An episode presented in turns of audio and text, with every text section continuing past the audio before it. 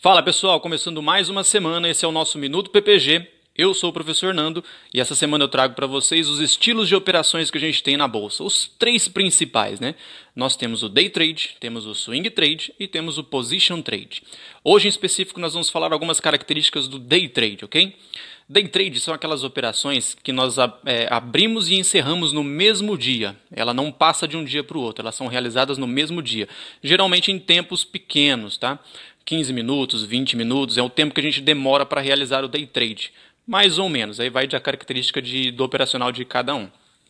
Mais uma vantagem do day trade é que a gente também, de acordo com a possibilidade da sua corretora, a gente tem uma, uma vantagem que se chama alavancagem. Eu consigo, com pouco dinheiro, operar um monte é, maior de, de ações ou então uma alavancagem maior em futuros. Eu consigo contratos maiores em futuros. Tá? Isso é aquilo que, é, quando a gente fala aquela margem que a corretora dá.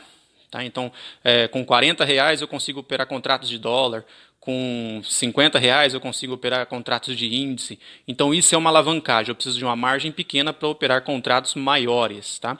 Acontece a mesma coisa nas ações também. Com pouco dinheiro, eu tenho tantas vezes para comprar aqueles contratos. Então o day trade ele tem essa vantagem que a gente chama de alavancagem. Tá?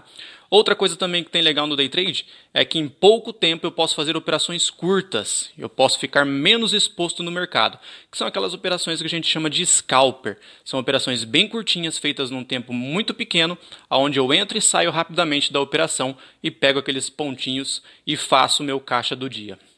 Ficamos para a próxima. A próxima vez eu vou falar de swing trade, que é aquilo que eu faço. Até o próximo vídeo.